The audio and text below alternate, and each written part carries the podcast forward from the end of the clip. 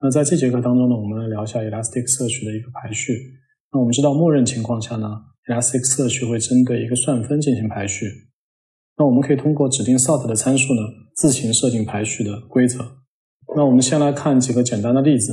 首先要确保你已经导入了 Kibana 的一个 sample data。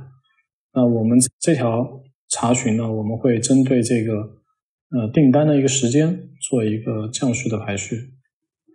那大家可以看到这个。呃，当指定了这个 order data 作为一个排序的一个值以后呢，搜索结果当中这个算分就变成了一个 null 值。那 Elasticsearch 也支持一个多字段的排序，那这就是一个多字段排序的一个例子。那我们可以看到，在 sort 当中，它其实可以传入一个数组，我们也可以把这个算分作为一个排序的一个条件传入。那因为在这个查询当中呢，是一个 match all，所以呢，所有的算分都是一。好，我们来看一下，如果 Elasticsearch 当中尝试的对一个 text 呃类型的字段做一个排序，它会怎么样？那其实报错了。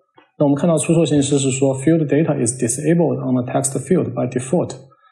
只有把这个 field data 设置成 true，那这个排序呢才能可可以正确的执行。那我们先不管这个什么是。Field data，我们先设置着，尝试着通过这个 mapping 把这个 field data 设置成 true。那然后呢，我们再去执行这个排序。那我们可以看到，当把这个 text 这个字段上的这个 field data 啊打开以后，那这个针对这个 text 的类型的字段呢，就可以做排序了。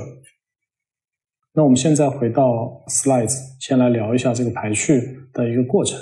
那排序呢，其实是针对字段的原始内容进行的，所以呢，在这个时候倒排索引是没有办法发挥作用的。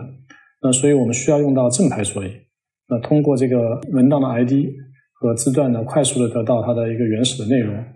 那在 Elasticsearch 当中呢，它也一共提供了两种实现方法。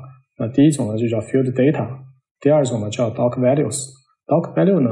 是一种列式存储，它对 text 的类型是无效的。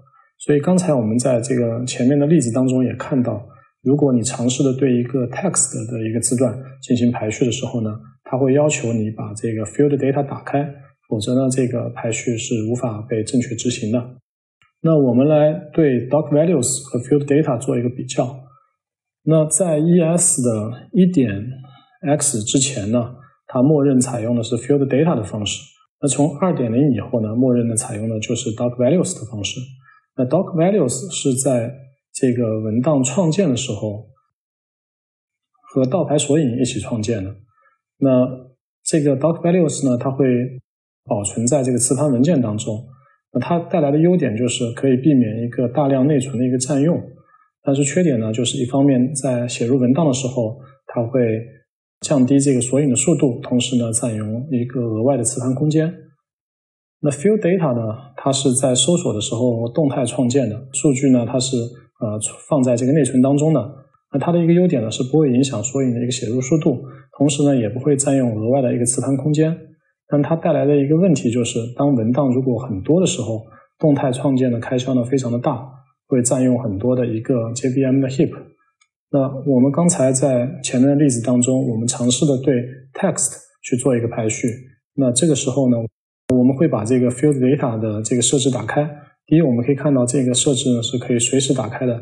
第二呢，我们其实并不建议去做这样的一个设置，因为对一个全文本进行一个排序，其实本身也并没有很大的意义。那只有在做一些 aggregation 的时候，如果你有这个需求呢，我们才会把这个 text 字段呢。这个设置打开，那这个细节呢，我们会在后续的 aggregation 的课程当中做一个深入的讲解。那我们前面也讲了，doc values 是默认开启的，那我们可以通过 mapping 的设置呢，把它关闭。那这个带来的好处呢，可以增加这个文件写入的一个速度，减少一个磁盘的呃使用量。那但是如果说你需要把这个值重新打开呢，需要对这个索引进行一个重建。那我们只有在呃很明确的知道呃这些。keyword 不需要做排序，或者说这些 keyword 不需要做聚合分析的时候，我们可以尝试着把 doc values 进行一个关闭。那在这节课当中呢，我们学习了 Elasticsearch 的排序的功能。那 Elasticsearch 支持对一个字段排序，也支持对多个字段的排序。我们同时也了解了 Dark Values 和 Field Data 它之间的一些优缺点的一个对比，也学会了如何对 Dark Values 和 Field Data 进行一个设定。